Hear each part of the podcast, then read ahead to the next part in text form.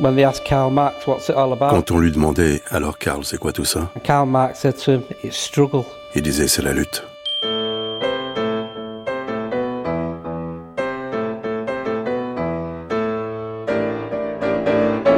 And Karl Marx said, "It's struggle." C'est la lutte. And it is struggle. The struggle is eternal because it's like C'est the vrai que c'est sea. la lutte. It goes out and it comes back in La again. lutte est éternelle, c'est comme la mer. Elle s'en va et elle revient. You have to keep Il faut continuer the de lutter, tout le temps, pour tout. C'était notre mentalité dans les mines. So we could go a mile sometimes and then hit solid rock. On creusait parfois un kilomètre pour se taper de la pierre. Um, you know, a lot of hard labour, and- but we'd start again. C'était dur, c'était un travail difficile, mais on recommençait. You have to restart the struggle all the time. Il fallait tout le temps recommencer. C'est une lutte. Struggle. And it's struggle. That's what life is struggle. You have to struggle and you have to Et fight. c'est ça la vie. Il faut lutter, il faut se battre. Karl Marx, L'inconnu. Une série documentaire de Christine Le Cerf, réalisée par Franck Lilin.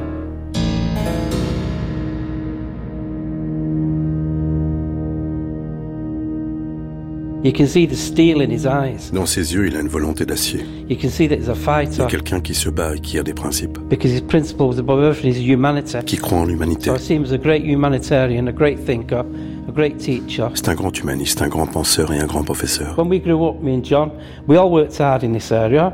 Everybody basically worked, but we didn't have anything to show for it. Quand on était enfant avec John, tout le monde travaillait dur, mais on n'avait rien en retour. I always say the people say, if you work hard, you'll get your reward. You'll get, you know, you'll get this. It's not true. On dit si tu travailles dur, tu seras récompensé, mais c'est pas vrai. We're being robbed. We've always been robbed. On nous vole, on nous a toujours volés. Everything that goes with the oppressive capitalist system, we've lived it. Tout cela, tout ce système d'oppression capitaliste, on l'a vécu.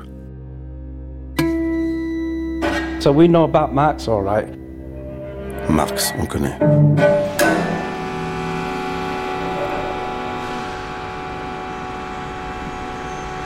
Quatrième partie.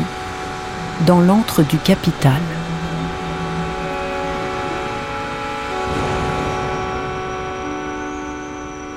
Londres en 1850, c'est le cœur de l'empire le plus puissant et le plus riche de toute l'histoire de l'humanité. Londres en 1850, ce sont tous les extrêmes de ces grandes capitales qui vont dominer le monde. Londres, c'est les faubourgs, l'East End, les quartiers crasseux, les quartiers pauvres et aussi les quartiers riches, infiniment riches. Karl Marx, quand il arrive à Londres, il est devenu apatride il n'a plus de patrie. C'est cette Londres-là qui est le cœur de tous ces réfugiés et le cœur notamment de ces exilés allemands.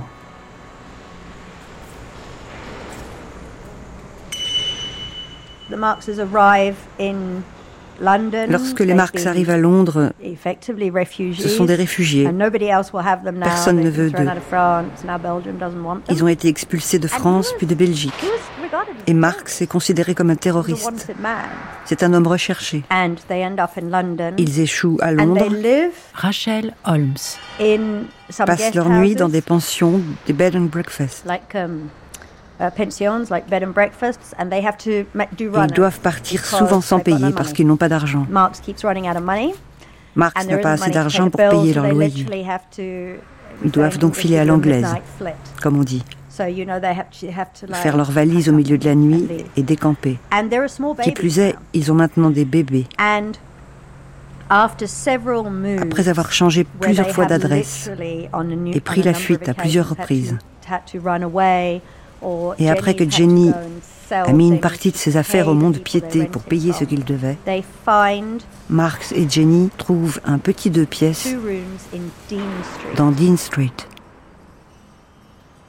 L'empire est immense, l'empire de la reine Victoria.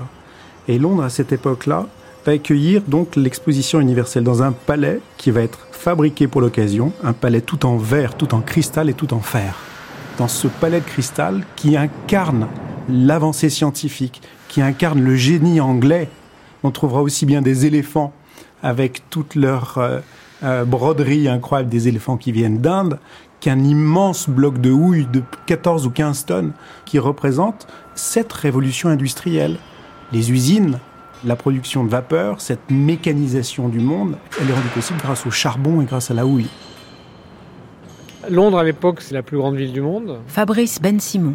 C'est quasiment 3 millions d'habitants. C'est une, une ville euh, un peu tentaculaire qui concentre euh, toutes les industries, qui est euh, une ville avec d'immenses euh, richesses créées par le, en particulier par le port à Londres, par l'activité euh, du port et les industries qui sont liées au port. Karl Marx était fasciné par euh, la révolution industrielle. Sébastien Spitzer.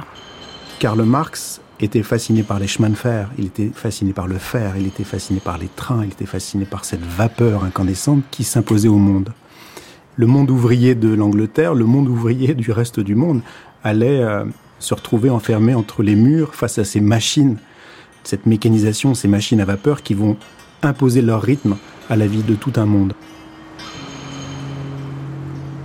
Ben, Marx, il est d'un côté, euh, il est en effet euh, impressionné euh, et en même temps, mais ça c'était vrai déjà depuis les années 40, ce qui souligne à chaque page, c'est le fait que cette richesse colossale, ces techniques nouvelles, ces progrès euh, fabuleux sont euh, aussi réalisés avec le sang, la sueur des ouvriers, des enfants qui sont dans les bagnes industriels et que c'est l'exploitation des uns qui permet l'enrichissement des autres.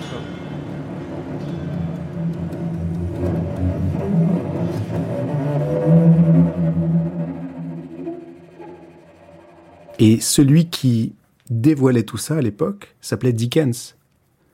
Dans les temps difficiles, Dickens, il raconte le monde des usines, il raconte la révolution industrielle, il raconte l'utilisation de ce bloc de houille qu'on voit dans l'exposition euh, universelle. Et Dickens, il va décrire ces machines. Il dit que ces machines à vapeur, ces énormes machines qui étaient dans les filatures, dans les industries de l'époque, étaient comme des éléphants rendus fous de mélancolie.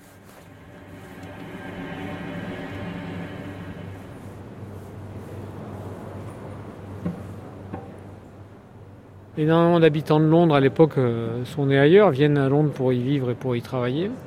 Et euh, il y a aussi très nombreux étrangers qui viennent à Londres, et en particulier il y a plusieurs milliers d'ouvriers allemands dans l'immigration, qui sont à la fois des émigrés euh, économiques et souvent aussi politiques, qui ont dû fuir l'Allemagne en raison de leurs opinions et de leur engagement démocratique euh, socialiste. Et donc là on est dans le quartier de Soho, dans une rue qui s'appelle Dean Street, qui est à l'époque également une rue euh, pauvre euh, de, cette, euh, de cette partie de Londres où en particulier de nombreux réfugiés sont installés. hein. Après 1848-49, c'est difficile de savoir exactement combien de réfugiés. On a parlé de 10 000, c'est peut-être moins, mais enfin, il y en a qui émigrent ailleurs, il y en a qui retournent au pays, il y en a qui, qui circulent. Il y a, énormément de, déplacements par les exils. C'est pas une population qui est très stable et en plus elle, qui voit l'exil comme un- une condition temporaire.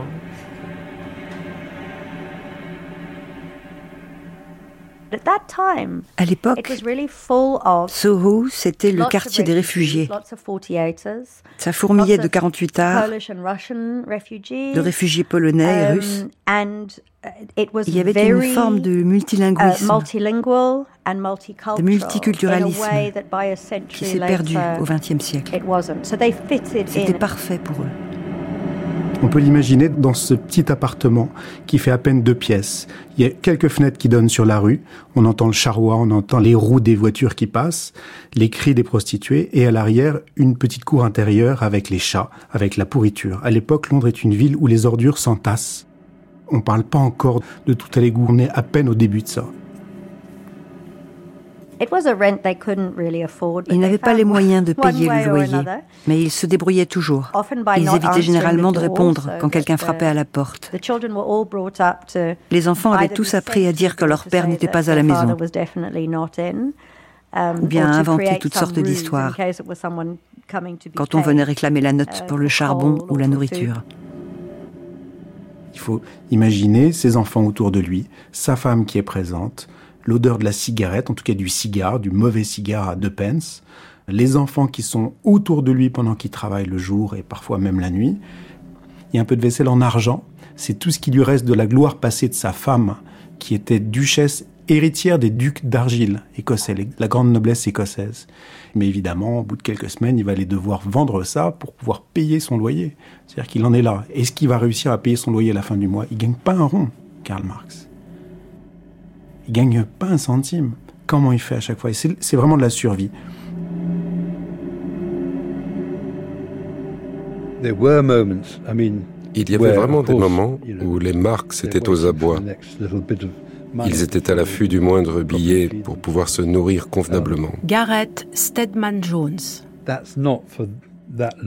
Mais ça ne durait pas très longtemps. Uh, Marx ne confondait pas ces années de pauvreté avec la misère des ouvriers. Um, uh, Non, lui c'était un révolutionnaire en exil. exile. C'était différent et il n'allait pas se mettre à faire n'importe quel boulot. Sa femme lui avait d'ailleurs un jour suggéré de devenir contrôleur des chemins de fer, mais je ne pense pas I don't qu'il think l'ait he vraiment prise au sérieux. the same way that he might think about the poverty of the working classes. Je ne pense pas qu'il analysait sa condition comme il analysait celle de la classe ouvrière.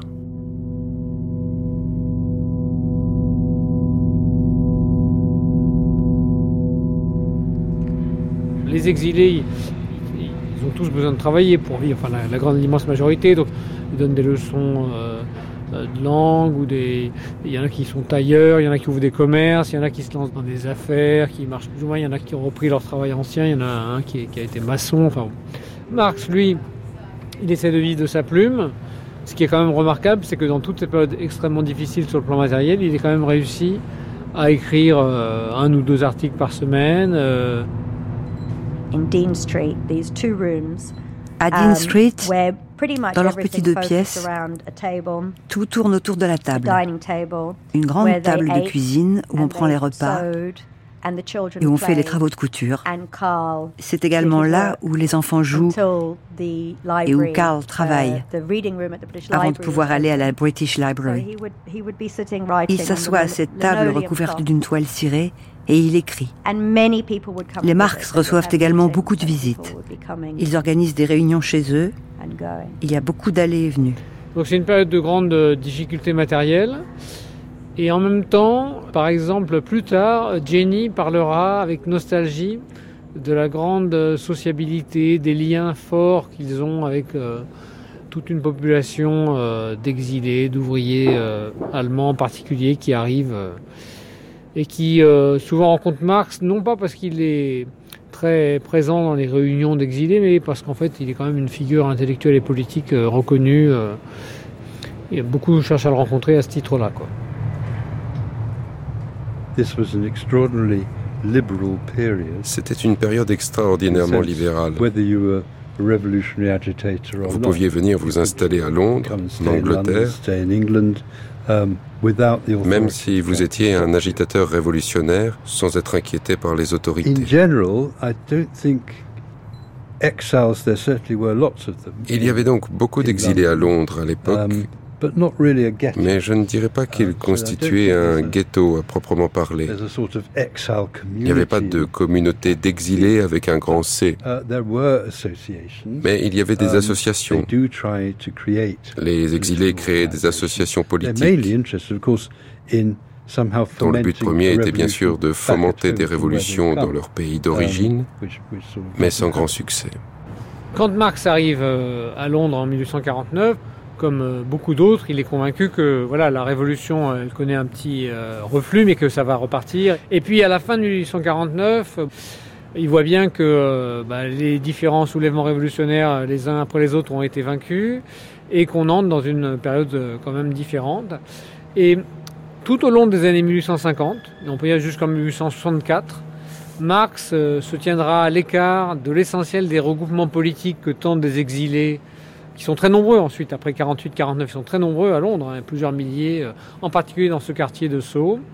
Pour lui, il n'y a pas le ferment révolutionnaire qui existait en 48-49, il n'est plus là, et on est dans une autre euh, période de, re- de- de repli. Quoi. Et euh, dans cette petite rue, là, Great Windmill Street, se trouve un pub qui s'appelle The Red Lion. Alors, The Red Lion, qu'est-ce que c'est? C'est un pub où depuis 1840 se réunissent une fois par semaine des ouvriers allemands qui ont constitué une société d'éducation. Euh, ils publient des journaux. Cette association, Marx y donne des conférences euh, d'économie politique euh, après être arrivé à Londres. Les exilés, par exemple, font de nombreux banquets. Il y a des commémorations, il y a des cérémonies, ils célèbrent un certain nombre de jours. Lorsqu'il vivait à Soho, Marx avait l'habitude de sortir pour picoler. out drinking. He was still a young man, C'était encore un jeune homme. Il sortait avec Engels pour participer à une réunion au the pub du Lion, Rouge. And two or three days later, Et après deux ou trois jours, you know, Jenny et Hélène commençaient à se demander où il "It's était passé." fine." They came back now, they'd gone on a bender, they'd been Ils étaient en pleine beuverie. Ils étaient allés de réunion en réunion avec à chaque fois beaucoup d'alcool et d'acrobatie. uh, Marx a même été arrêté une fois pour s'être balancé à un lampadaire. À Dean Street, Marx et Engels étaient pratiquement voisins. Les deux hommes étaient inséparables. C'était avant que Engels ne doive partir pour Manchester.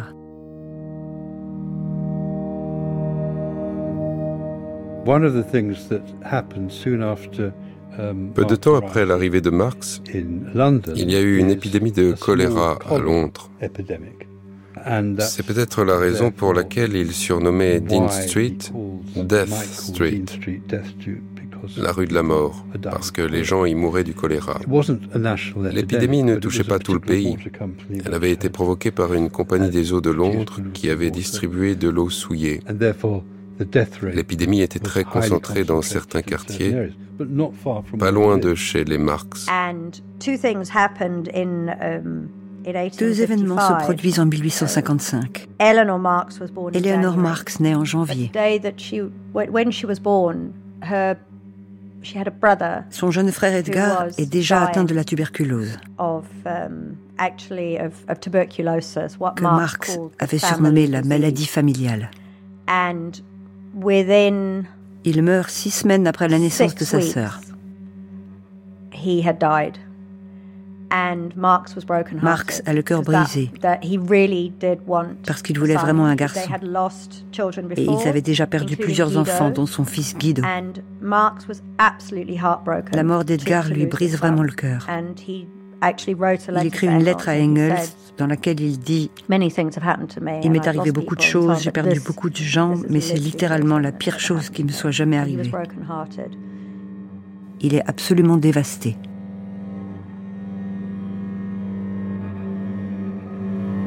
28 Dean Street, Soho, avril 1855. Cher Engels, le pauvre mouche n'est plus. Aujourd'hui, entre 5 et 6 heures, notre cher enfant s'est endormi pour toujours dans mes bras. Des revers, j'en ai connu de toutes sortes, mais ce qu'est le vrai malheur, c'est maintenant seulement que je l'ai appris. Je me sens broken down. Heureusement, depuis l'enterrement, j'ai des maux de tête si violents que je ne suis plus capable ni de penser, ni d'entendre, ni de voir. Au milieu de toutes ces épreuves, ce qui m'a permis de tenir le coup, c'est de penser à toi et à ton amitié. Et aussi l'espérance qu'il nous reste encore sur cette terre des choses à faire ensemble qui ne sont pas dérisoires. Ton Karl Marx.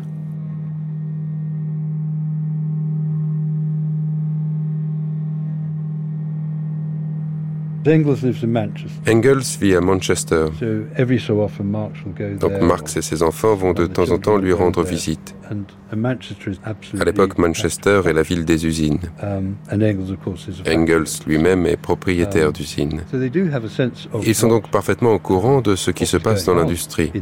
Et ils ne se contentent pas de ce qu'en dit la presse, ils peuvent l'observer par eux-mêmes.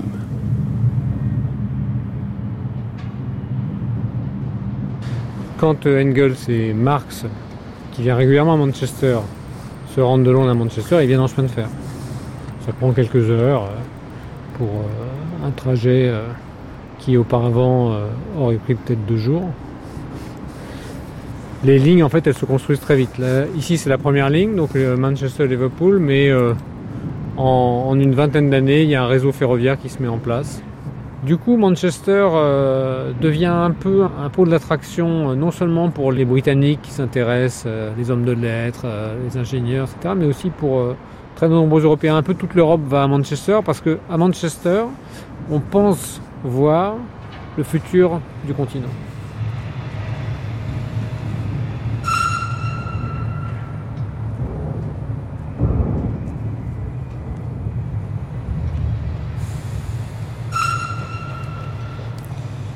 Quand on est romancier, pour se représenter une ville, il faut quand même aller, aller chercher vers ceux qui l'ont traversée. Et pour me représenter Manchester, en 1850, 1860, je suis allé chercher chez Dickens. C'est une ville de machines et de hautes cheminées, d'où s'échappent inlassablement, éternellement, des serpents de fumée qui ne se déroulent jamais tout à fait.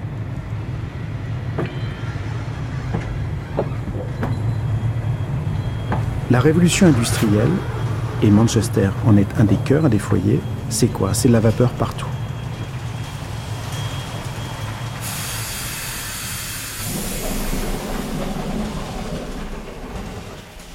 Engels arrives in a city which is mired in poverty, Engels arrive dans une ville qui est plongée dans la misère, Manchester. uh, which is uh, the shock city C'est la ville choc de l'époque industrielle.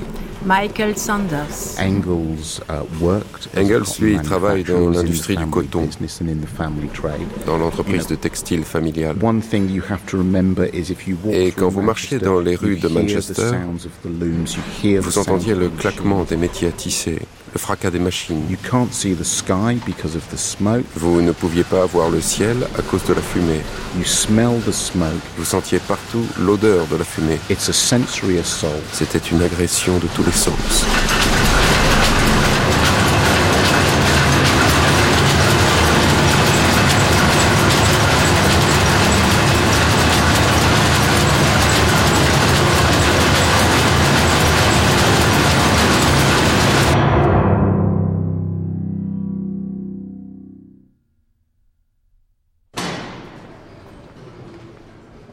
Quand euh, Engels et Marx euh, viennent en Grande-Bretagne, 1850, et le filage et le tissage sont mécanisés. Ce qui veut dire que euh, la production cotonnière, elle a fait des bons sur le plan de la productivité. Pour donner un ordre d'idée, en 1850, un ouvrier qui fait fonctionner une machine à tisser mécanique, il produit environ 300 fois ce qu'un ouvrier euh, sur son métier à tisser en 1780 pouvait produire en une journée. C'est aussi ça qui donne euh, le caractère de révolution à cette transformation industrielle. Et dans le filage, il y a des gains de productivité qui sont comparables. On trouve un peu les mêmes dans, dans, un peu toutes les branches de l'activité cotonnière par la mécanisation. La mécanisation, par la transformation des sources d'énergie, euh, par la concentration des ouvriers, par les procédés euh, industriels qui se mettent en place à cette époque.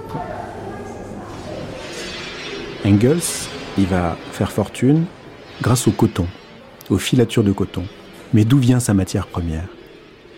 L'essentiel de sa matière première vient des États du sud d'Amérique, vient des grandes plantations de coton. hein. Ça vient de là-bas, ça vient des plantations. Le coton, c'est le roi coton, c'est l'or blanc, et qui ramasse le coton, ce sont les esclaves. Et puis ce coton-là, où est-ce qu'il allait une fois travailler? Il était revendu en Inde. Il était imposé aux Indiens. Ce qui a fait la fortune de Engels est l'instrument parfait du capitalisme, de l'exploitation pour l'esclavage, ceux qui produisent le coton, et de la domination économique pour ceux qui sont obligés de l'acheter, les Indiens. Now, Engels, as you know, had Comme vous le savez, Engels in the travaille dans l'industrie du coton, uh, in, the, co- in the cotton factory, the cotton mill factory, chez Hermann and Engels, and uh, in obviously où managerially, il est gestionnaire. uh, having to continue to do filthy capitalism Il bosse pour le sale capitalisme, he, like Marx, had wanted to be a poet. alors que, comme. Marx, il aurait voulu être poète. Mais impossible.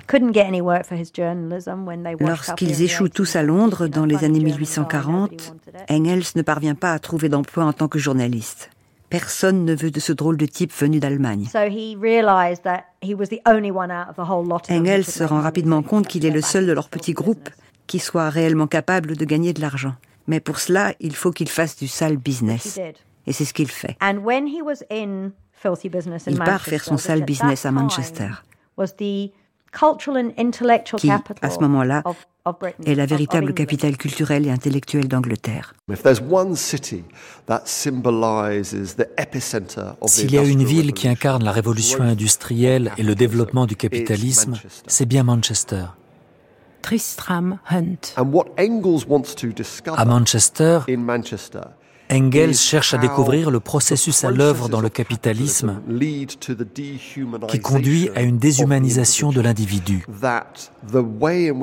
Découvrir comment on travaille dans les usines, comment on y est exploité par la bourgeoisie, comment on développe une conscience de classe avec les autres travailleurs, et comment tout cela est lié au processus du capitalisme.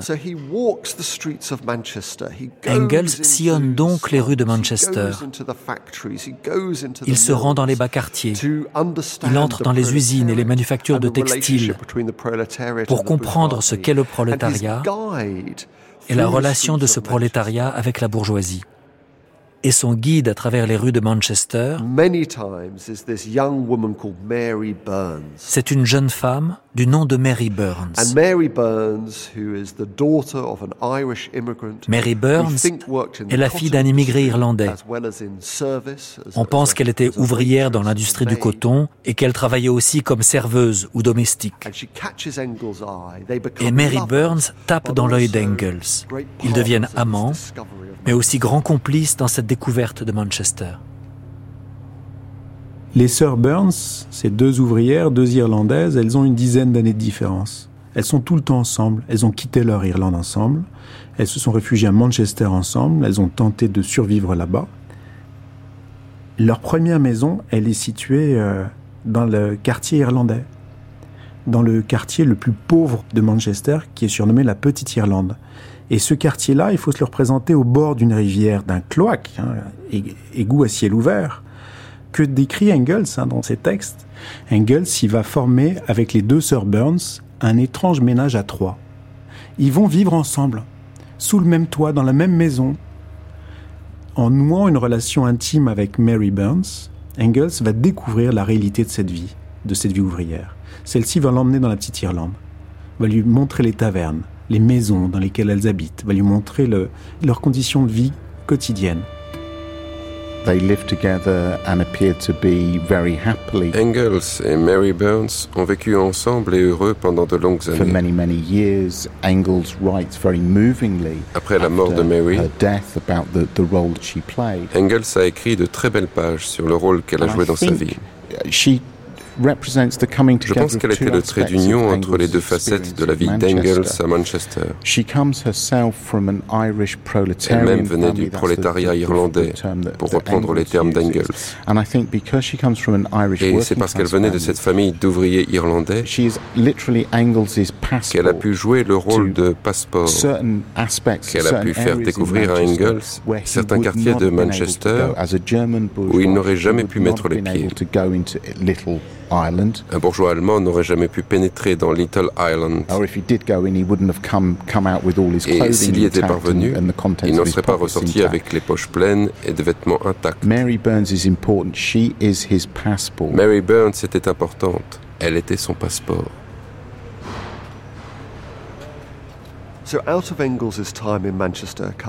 Ce séjour d'Engels à Manchester va donner naissance à une œuvre. C'est peut-être son œuvre la plus importante, la plus enragée, la plus fascinante. La situation de la classe ouvrière en Angleterre. Engels l'écrit pour la bourgeoisie allemande. Il l'écrit en allemand pour un public allemand. Et il dit faites attention. Regardez ce qu'il se passe en Angleterre. Le fossé entre les classes, la paupérisation, les risques de violence. Faites quelque chose pour empêcher tout cela. Cherchez d'autres moyens d'organiser la société et de créer de la richesse. Avec sa plume acérée, Engels décrit les conditions de vie de la classe class, ouvrière. Il décrit les taudis dans lesquels vivent les immigrés irlandais.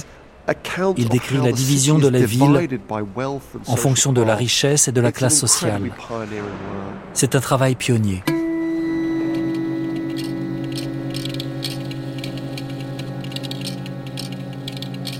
Des hommes aux articulations déformées, la colonne vertébrale déviée, des femmes rendues impropres à la procréation, des enfants estropiés, des générations entières gâchées.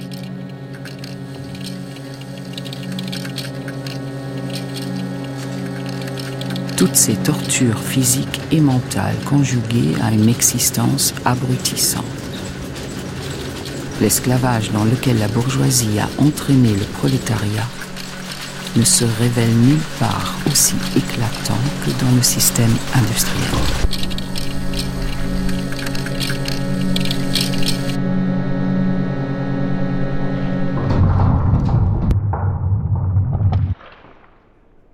The condition of the working class in England is written when Engels is 24.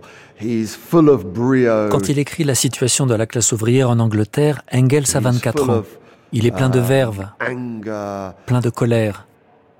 Et il est capable de s'installer à son bureau et de faire le job. He has this great capacity to sit down and get the job done. And in a sense, he's not En ce sens, Engels n'est pas Marx. Certes, Marx avait plus de subtilité, plus de profondeur qu'Engels. Et ses connaissances philosophiques étaient bien supérieures. Mais Engels avait le talent du polémiste. On le voit bien dans la situation de la classe ouvrière en Angleterre. Engels écrira d'ailleurs à Marx une lettre charmante lorsqu'il relira ce livre again 20 ou 20, 30 ans 30 après. "Oh, Il lui écrira Karl, j'ai relu la situation de la classe ouvrière. rather than shades of grey." C'était la belle époque. celle où nous écrivions nos textes en noir et blanc plutôt qu'en demi-teinte. Engels avait conscience qu'il avait écrit là un très grand texte.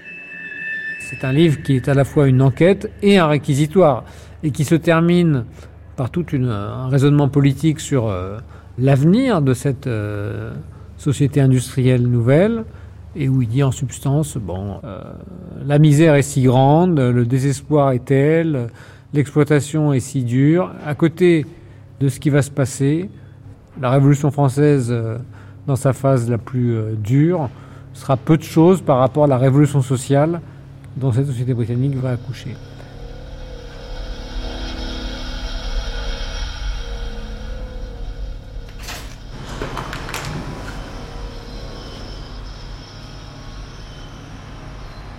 My name is John Catterall. Je m'appelle John Catterall. I was born in Salford, Je suis né à Salford, which is uh, a city outside of dans la Manchester. banlieue de That was the Manchester. first introduction that I had C'est là que j'ai été initié à la as a pauvreté. young man, and then as a family man. Ensuite, I started to take an interest in politics. j'ai commencé à m'intéresser à la politique. And that's when C'est là Marx, to me, came que alive. j'ai rencontré Karl Marx And then I met his friend, et son pote Fred Fred Engels. Engels. And I thought, who's this Je me suis dit, mais c'est qui ce type so I then started to learn about Et j'ai commencé à me renseigner sur lui. years went by, and I got. Quelques années après, j'ai décroché un boulot à l'usine juste au bout de la rue. Then somebody said to me, C'est là que "Oh, quelqu'un m'a dit, This used to be owned by Frederick Engels' father, tu sais, cette usine, elle appartenait au père de Friedrich Engels. and he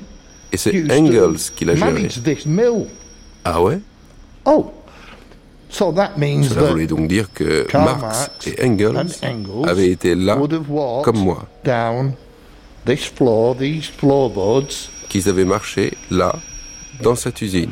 I then took an interest in the J'ai commencé à m'intéresser à ce que Engels avait écrit sur les conditions de vie des ouvriers tout en dirigeant l'usine. writing the stories about the conditions that the working class were living under. Quand on lit ce que décrit Engels, And so I look at Engels and I look at the conditions that he was observing, really, on se demande comment on a pu laisser les gens vivre dans des conditions pareilles. and uh, and saying, how can people be allowed to live in this way? And then I look today, and I think, how can people be allowed to live in this way? Et quand on regarde la situation actuelle, on se dit la même chose. Rien n'a changé. Où les ouvriers de Salford vivaient dans des caves à neuf, dans une seule pièce. Pour moi, la lutte est loin d'être terminée.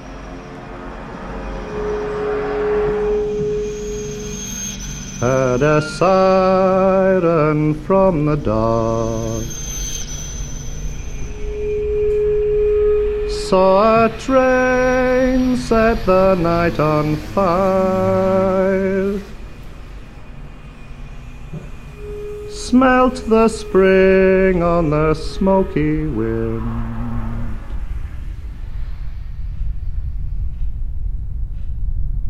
Dirty old town, dirty old town.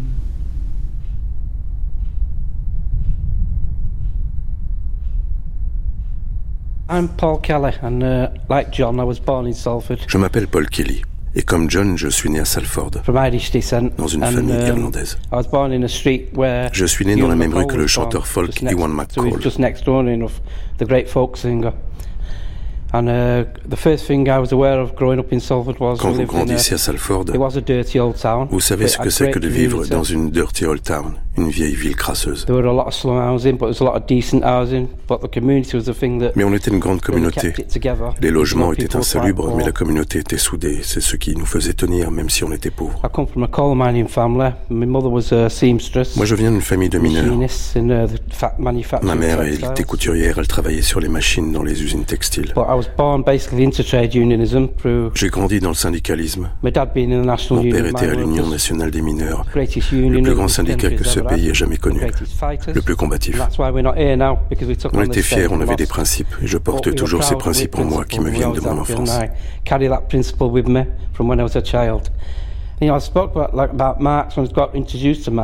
J'ai découvert Marx et le marxisme dans les années 1970 70 quand j'avais 10 ans. A year later, my dad was on strike and I was on a picket line at 11 years of Mon père était en I grève et j'étais souvent avec lui sur les piquets de grève. Because, you know, that's the way I was brought up. Je ne sais pas si beaucoup d'enfants font cela à fight 11 ans, mais moi, c'est là que j'ai grandi. On devait se battre pour tout. Il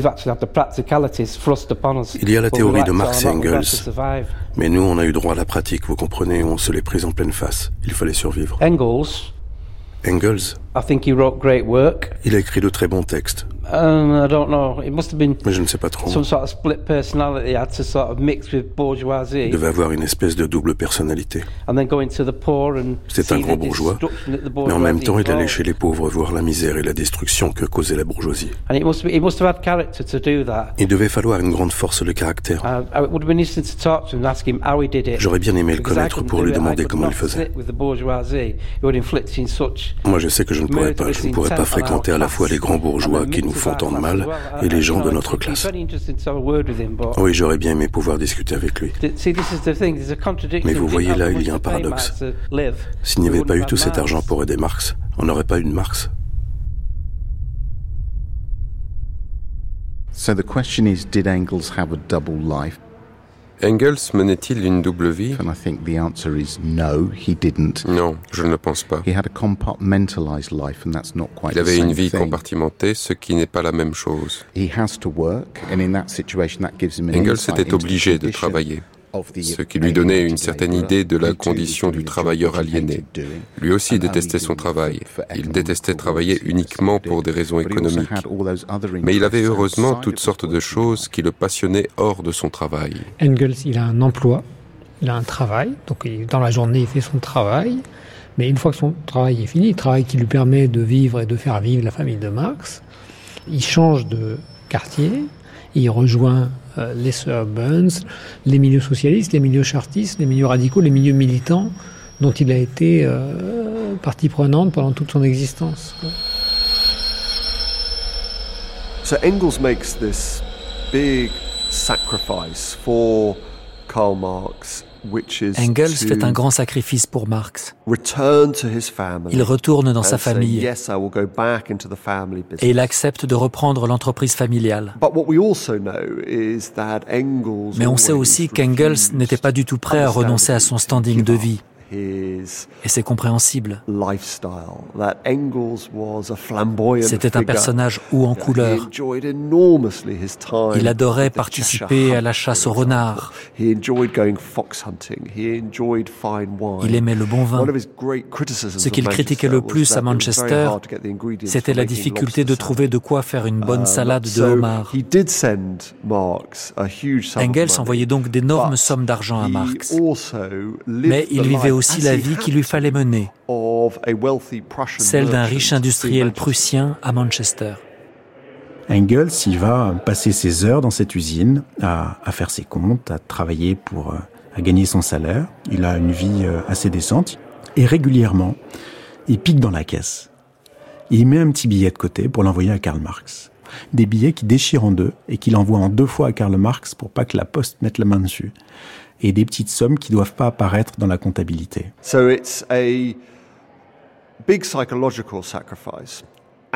un vrai sacrifice psychologique pour Engels. Il le fait pour garantir à Marx le soutien financier dont il a besoin pour écrire Le Capital. Il lui envoie des sommes très conséquentes. Aujourd'hui, cela équivaudrait à peu près à 400 000 euros Uh, étalé sur une période de 17 à 18 ans. Ce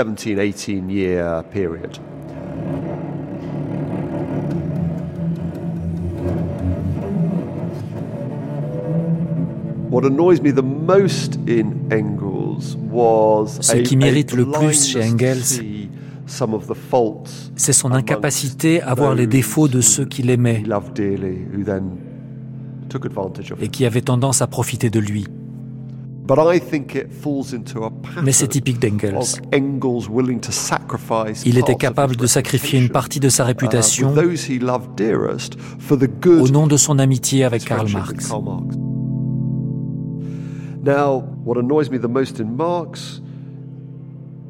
Quant à Marx, ce qui m'irrite le plus chez lui, um, c'est sûrement la façon dont il a profité de l'amitié d'Engels. Quand on pense qu'il ne lui a même pas dédicacé le volume 1 du Capital. L'inconséquence. Ce qui mérite le plus, c'est l'inconséquence de Marx.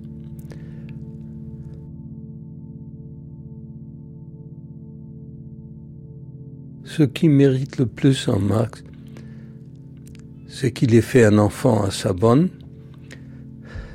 et qu'il a fait payer son ami Engels, qui avait plus d'argent que lui étant héritier d'un grand capitaliste.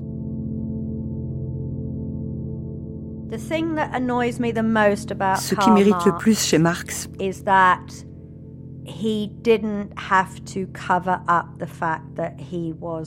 c'est qu'il n'était pas obligé de cacher qu'il était le père de Freddie Demuth. Ce qui mérite aussi, même si cela peut se comprendre, c'est qu'il ait confié un tel fardeau à Friedrich Engels, son meilleur ami, qui lui demandait non seulement de garder le secret, mais en plus d'assumer la paternité pendant des années, les autorités soviétiques vont préserver un secret concernant Karl Marx. Ce secret concerne la vie intime de Karl Marx, il concerne un enfant qu'il aurait eu.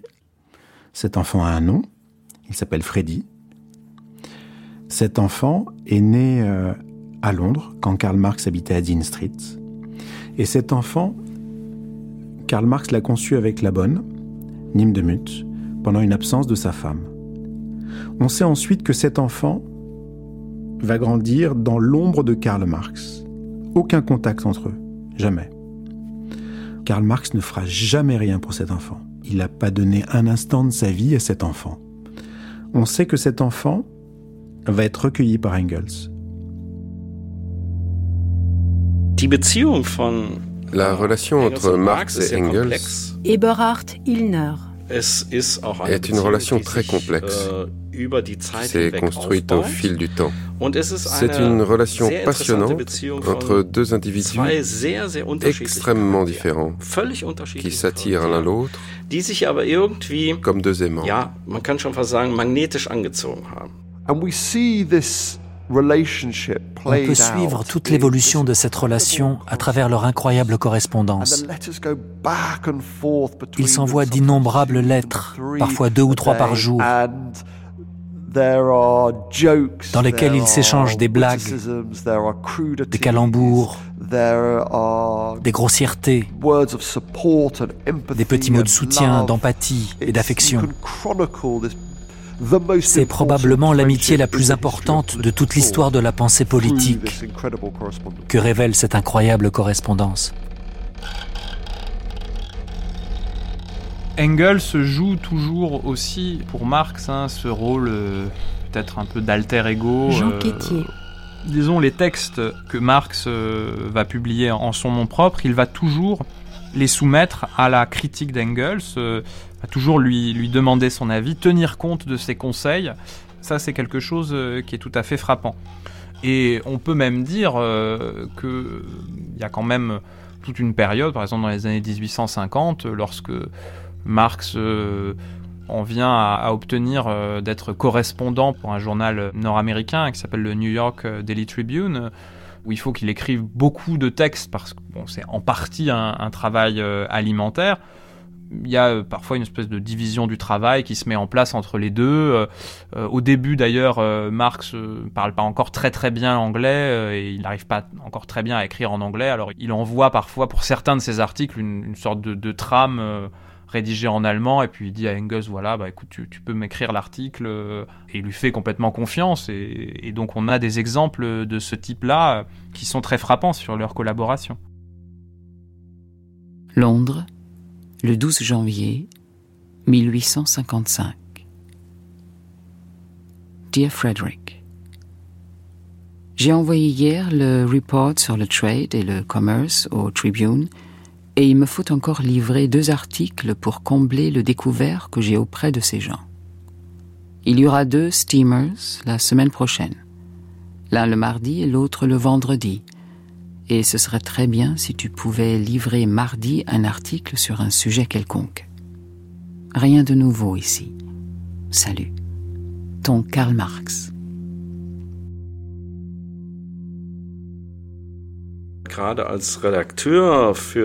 Lorsque Marx travaille comme rédacteur pour la New York Tribune ou pour la New American Encyclopedia, il écrit ähm, beaucoup d'articles qui sont publiés sous le nom de Marx, mais qui ont été écrits par Engels. Äh, Sur les 600 articles publiés, je dirais que 30 à 40% sont de la main d'Engels. Karl Marx bleibt ja le journalisme a constitué une partie importante de l'activité de Marx pendant toute sa vie. Jürgen Herres. Er Durant son exil londonien, il travaille notamment comme correspondant pour un grand journal américain, le New York Daily Tribune. Et si l'on examine de plus près le Capital, on constate que la majorité de ces sources sont puisées dans les articles de journaux londoniens, er surtout ceux qui ont trait aux conditions de vie des ouvriers. Quant à son style journalistique, on le retrouvera tout au long de son œuvre. En fait, on a euh, plusieurs Marx comme écrivain. Jacques Attali. Il y a celui qui écrit des textes polémiques euh, à grande vitesse avec un talent fou. Il y a le journaliste euh, observateur euh, qui lui aussi est un observateur du réel et qui va tout au long de sa vie être journaliste, qui va écrire des choses très précises, très exactes et très justes. Et puis il y a le théoricien qui ne sait pas écrire autrement que de façon très compliquée, qui d'ailleurs ne sait pas finir un texte, autant les textes contraints, comme un article de journal, ou les textes polémiques très courts, comme euh, le manifeste, sont magnifiques de clarté, de luminosité, de simplicité, de force, autant ces grands textes politiques sont illisibles. Dans le Capital, il y a plusieurs passages qui tiennent presque du reportage. Er Certains sont directement tirés des journaux, äh, D'autres sont inspirés d'articles que Marx a rassemblés lui-même ou que ses filles ont sélectionnés pour lui. Les filles de Marx collectionnaient pour leur père toutes sortes de coupures de presse.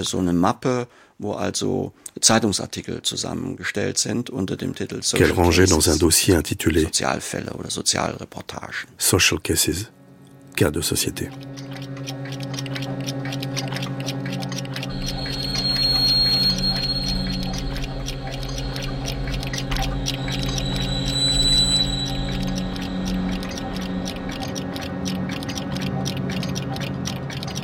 On sait aussi que Marx emmène ses filles au British Museum. Et Léanor Marx, notamment, la plus jeune de ses trois filles, euh, qui est survécue, euh, a beaucoup travaillé euh, avec lui, pour lui, a beaucoup lu dans ce musée. Elle en a parlé aussi à de nombreuses reprises. Donc c'est un lieu qui a joué un rôle important. Là, on est devant le British Museum, qui est donc c'est à la fois à l'époque un grand musée et une grande bibliothèque. C'est une bibliothèque qui est gratuite. C'est une grande bibliothèque publique.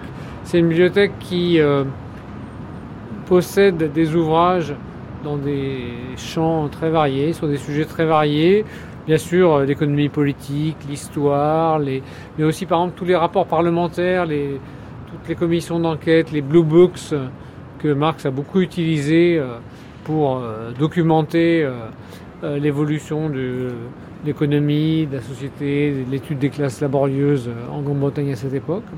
C'est aussi euh, un lieu qui est ouvert toute la semaine, de longues heures, euh, euh, environ 12 heures par jour, donc où Marx peut travailler beaucoup pendant des années et des années, comme il l'a fait. Donc c'est un lieu qui a joué un rôle important dans la documentation qu'il a utilisée, en particulier pour le capital, mais aussi pour très nombreux autres travaux. Das Kapital hätte damals an keinem anderen Ort der Welt geschrieben werden können. Le Capital n'aurait pas pu être London. écrit autre part qu'à Londres. Car à Londres, il y a la bibliothèque du British Museum. Museum die weltweit größte Bibliothek avec la plus grande collection de textes économiques au monde. Es gab in London Michael Heinrich. eine Presse, die sich mit ökonomischen À Londres, il y a aussi une presse quotidienne qui analyse l'actualité économique. Et un Parlement qui débat sur ces mêmes questions. Il y a quantité de rapports gouvernementaux sur la crise économique. Zu dem Verlauf einzelner Wirtschaftskrisen, zur Politik der Bank von England, äh, zur Situation in, in den Fabriken.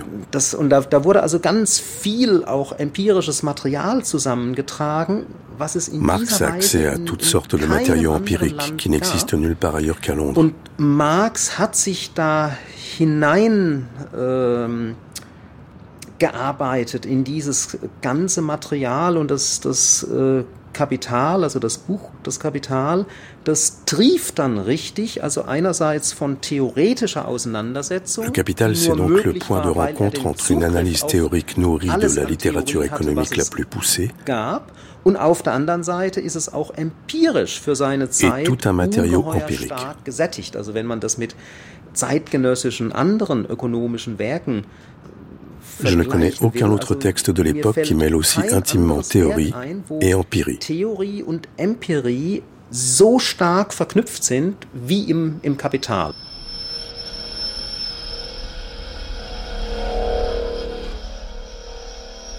C'est ici surtout qu'il travaille à sa critique euh, de l'économie politique, dont il décline quand même les, les premières euh, conclusions dans plusieurs textes avant le livre 1 du Capital. Donc il arrive par euh, sa grande euh, connaissance livresque euh, acquise notamment au British Museum, à avoir une, maîtrise de ce qu'est l'économie capitaliste qui se construit à cette époque assez remarquable et avec un jugement que aucun autre de ces critiques du capitalisme n'a eu à l'époque. Marx est une capacité de travail prodigieuse, impressionnante, une puissance de travail extraordinaire. Extraordinaire. Quand vous lisez les Grundrisse, Lucien Sève. C'est vraiment. Moi, pour moi, pour moi, les Grundrisse, c'est le chef-d'œuvre absolu. C'est encore mieux que le Capital, parce que c'est l'ours, quoi. Il n'est pas encore mis en forme. C'est c'est le génie qui éclate. c'est formidable. Dans ces mille pages, l'incitation à penser qu'il y a là-dedans, c'est phénoménal, phénoménal. Oui, Marx est un, un incitateur à penser comme il y en a peu. Pour moi, c'est là que réside la scientificité de Marx. Et c'est là qu'on peut mesurer la révolution scientifique qui a été la sienne et qui l'a menée avec succès. Parce que toute la révolution scientifique implique de remettre en question ce qui était jusque-là accepté.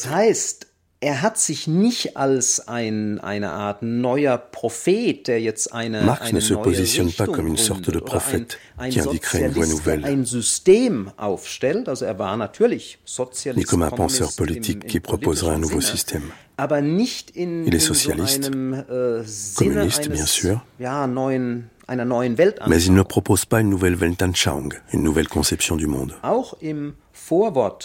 D'ailleurs, dans la préface du volume 1 du Capital, en 1867, schreibt er il écrit äh, clairement Tout jugement inspiré par une critique vraiment scientifique est pour moi le bienvenu. Ce ne sont pas des mots en l'air. äh, Marx le pense sérieusement. Il considère sa critique de l'économie politique comme une contribution à l'analyse scientifique du capitalisme. Une critique qui n'est pas sans conséquences politiques, certes. Mais seulement dans un second temps. Il faut d'abord livrer une analyse scientifique.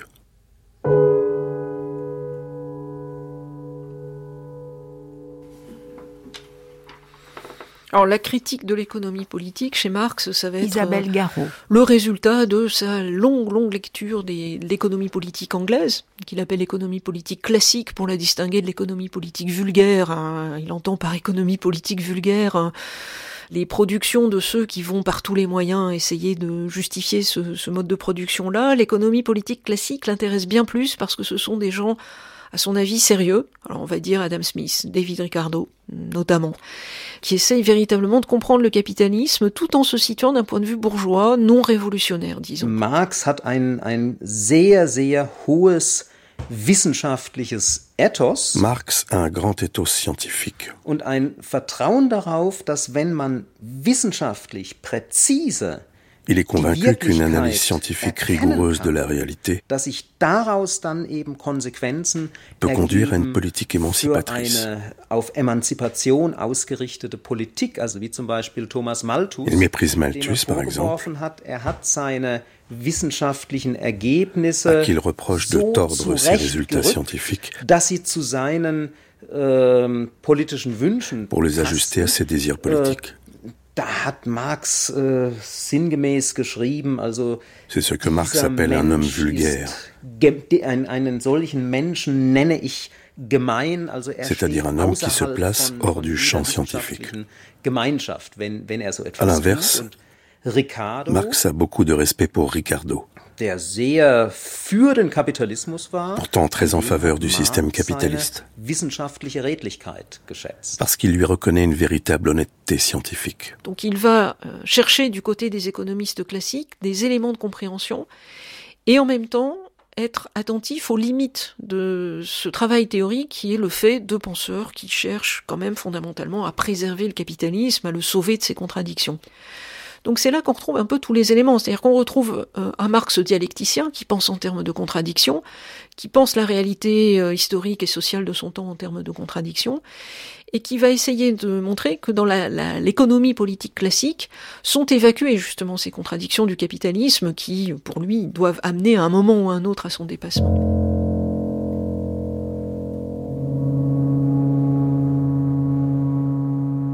Wert La valeur, c'est la catégorie centrale chez Marx. C'est la catégorie ähm, fondamentale de toute sa critique de l'économie politique. La valeur est un terme de la vie quotidienne. Et c'est aussi une catégorie de la pensée économique depuis des siècles. Mais Marx ne se contente pas de reprendre cette catégorie en l'état. er Il va se demander ce qui se cache derrière.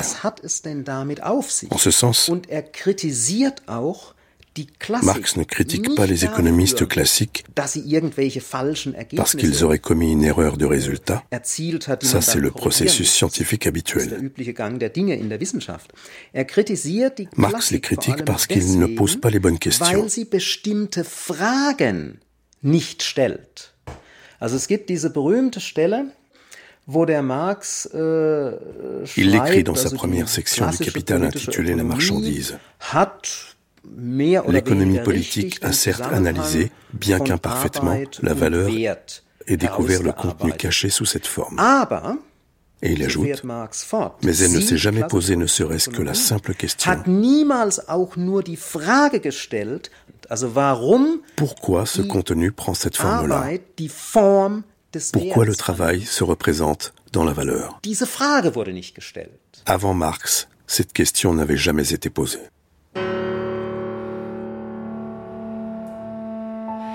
Et le travail de Marx va être d'aborder cette économie politique à la fois comme le lieu où se, forge un savoir indispensable du capitalisme, et en particulier un savoir sur ce qui est euh, cette, euh, cette particularité du capitalisme, qui est de produire plus de, de valeur, toujours plus de valeur, de valoriser la valeur, dit Marx. Comment comprendre ce, ce processus-là? Sa critique du capital, c'est une critique de la déshumanisation que porte le capitalisme. Michael Levy. Et une critique du fait que le capital détruit des valeurs humaines en les remplaçant uniquement par le prix, la marchandise, etc., l'argent. C'est une critique qui est fondée sur des valeurs humanistes. Sinon, on ne comprend pas. C'est pas simplement une analyse scientifique, purement scientifique, de comment fonctionne le capitalisme. C'est une critique, une critique euh, féroce hein, du capital. Et cette critique se fonde sur des valeurs humanistes.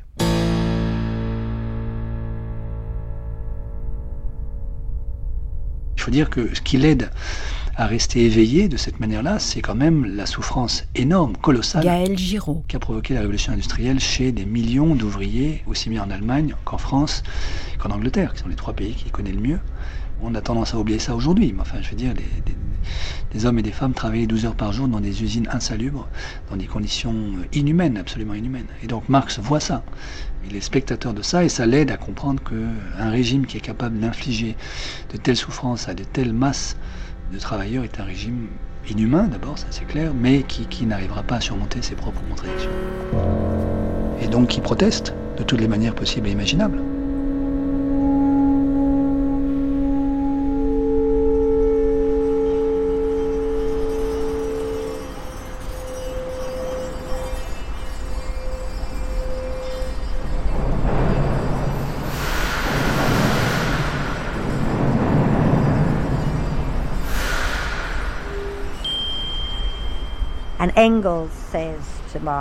Et Engels dit à Marx, écoute, écris au moins quelque chose.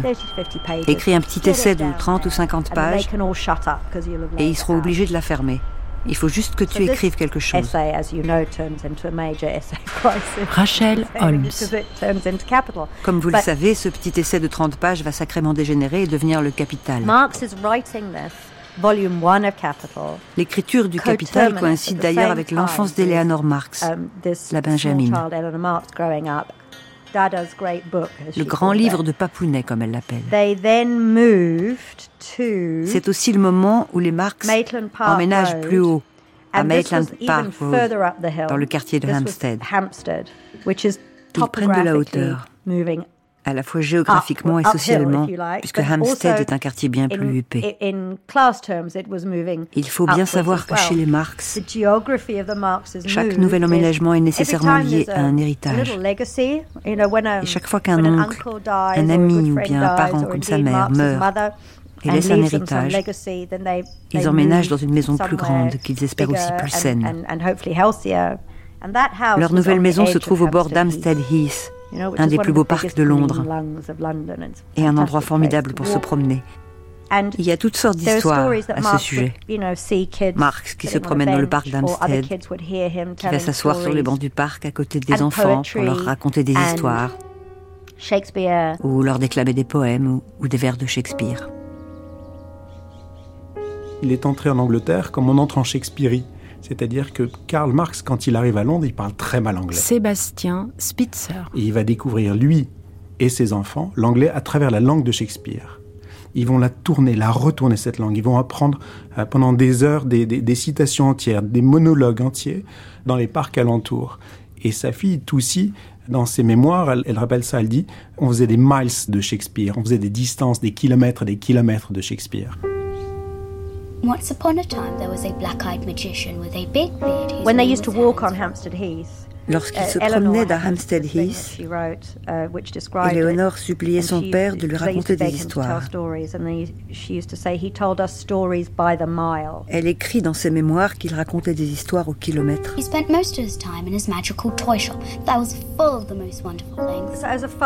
En tant que père comme en tant que philosophe, Marx Marx était un très grand conteur. Therefore, he had to sell his toys to the devil. Once upon a time, there was a black eyed magician with a big beard whose name was Hans Röckle. Il était une fois un magicien aux yeux noirs et à la barbe longue qui s'appelait Hans Röckle. Il passait tout son temps dans son atelier magique remplis de jouets en bois, tous plus merveilleux les uns que les autres. Des hommes et des femmes, des géants et des nains, des rois et des ouvriers. Et même si Hans Röckle était magicien, il n'avait jamais de quoi payer le boucher. Alors, il était obligé de vendre ses jouets au diable.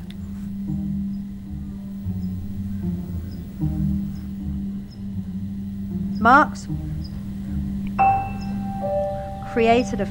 pour amuser ses enfants, Marx avait inventé un personnage,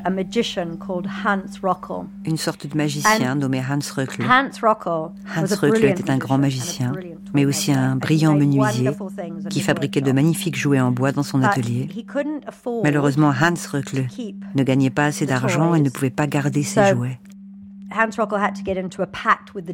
Il avait donc dû faire un pacte avec le diable. Il lui prêtait ses jouets en échange d'un peu d'argent.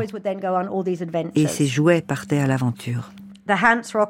Pour Marx, l'atelier magique d'Hans Röckle était en réalité une manière fabuleuse d'expliquer le capitalisme et la plus-value à ses enfants, en l'occurrence à Eleanor. Hans Röckle fabrique des jouets magnifiques. Mais la valeur de son travail n'a pas d'équivalent en prix. Le revenu de cet objet magnifique issu de son travail devrait normalement revenir à Hans Röckle pour qu'il puisse nourrir sa famille. Mais ce n'est pas le cas, car le diable garde le jouet pour le revendre plus cher, pour en tirer plus de profit. Hans Röckel, lui, n'a rien en retour. Le diable ne lui rend même pas le jouet. Ce que Marx essaie en réalité d'expliquer à ses filles, c'est sa théorie de la plus-value.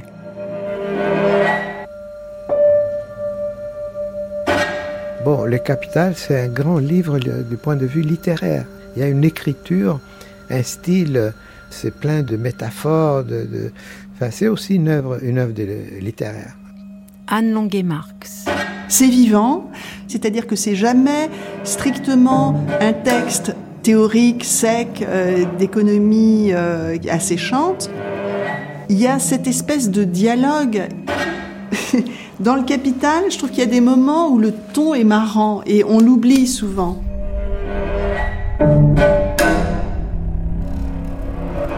En toute science, c'est toujours le début qui est difficile. J'ai fait de mon mieux pour en rendre l'exposé accessible à tous. Ainsi donc, exception faite de la section sur la forme valeur, on ne pourra pas accuser ce livre d'être difficile et peu compréhensible. L'objet de ma recherche, c'est le mode de production capitaliste.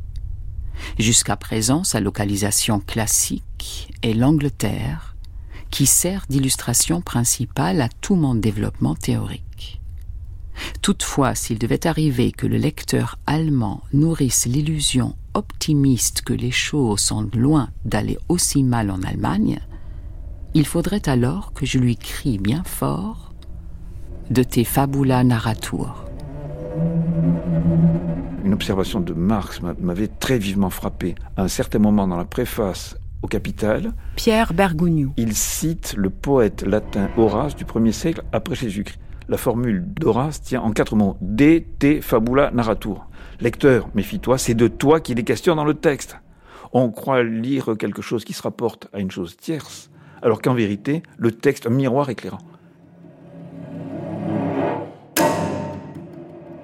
Je m'appelle Alix Bouffard, je suis née en 1990, donc j'ai 29 ans actuellement. Je fais de la philosophie. Ma première rencontre avec Marx, je m'en souviens, c'est tout simplement la lecture du livre 1 du Capital, qui est déjà en soi un, gros livre. Mais il faut bien se souvenir que euh, c'est le livre 1 du Capital et qu'après ce livre 1 arrive un livre 2 et un livre 3, voire un livre 4. Au-delà de ces quatre livres, le Capital, ça devait être quelque chose de beaucoup plus large. C'est-à-dire que le projet de Marx, ce qui est écrit et qu'on connaît sous le titre de Capital aujourd'hui, c'est une infime partie de ce qui constituait le projet général de Marx. Et j'ai ouvert ce livre, ce gros pavé rouge du livre 1 du Capital qui est assez euh, impressionnant, et je suis tombée dedans comme on tombe dans la lecture d'un roman. Qui l'a lu entièrement? Vous? Moi non plus. Mais on s'y balade. Or précieux, or jaune et luisant. Allons. Argile damnée. Catin du genre humain. Marx euh, se penche en quelque sorte sur l'épaule de Shakespeare pour voir ce qu'il raconte à propos de l'argent et note que ce sont des vues pénétrantes que celles que le, le, barde de Stratford upon euh, Avon a développées dès la fin du XVIe siècle, lorsque effectivement la, production euh, marchande commence à se développer spécialement outre-Manche. L'argent est un opérateur de métamorphose. Shakespeare, qui est un poète, voit surtout le caractère magique de l'argent en tant que son contact altère, modifie, renverse, dénature tous les objets, toutes les hiérarchies que nous instaurons euh, entre les objets, le, fétiche par excellence.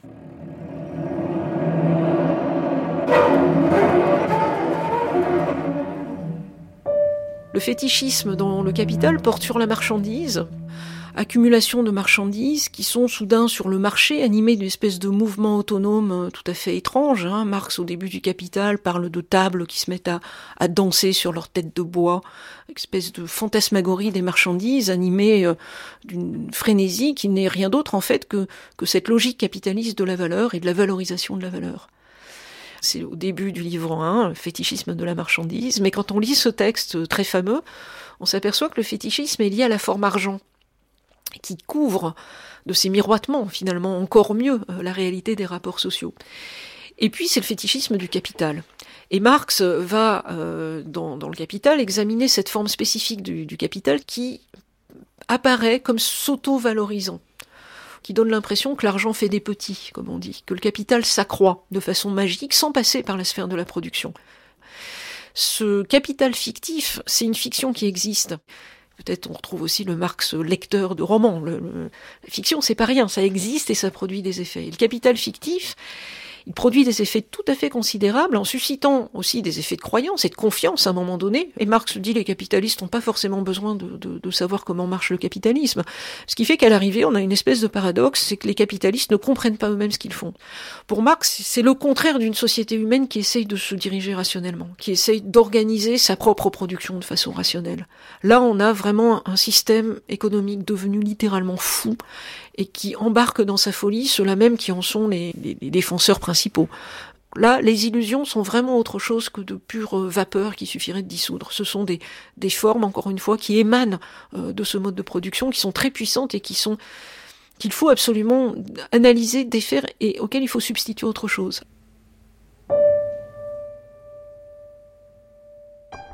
Effectivement, la question de l'illusion et des apparences, elle est tout à fait centrale dans le capital, dans la mesure où Marx veut à la fois aller au-delà des apparences, nous montrer ce qu'il y a sous la surface de la réalité économique, nous montrer comment les choses fonctionnent réellement, et nous expliquer d'où vient cette illusion, cette apparence, c'est-à-dire pourquoi est-ce que la surface est telle qu'elle est. Parce que au fond, le capital de Marx, c'est quoi? C'est de donner les moyens décrypter la réalité sous des apparences banales. Jean Numa Ducange. Vous avez une marchandise, vous avez une chaise, une table, toutes choses que commencent à produire les usines en masse à l'époque. Qu'est-ce qu'il y a dedans? Comment on a réussi à produire cela? C'est ça les hiéroglyphes du capital.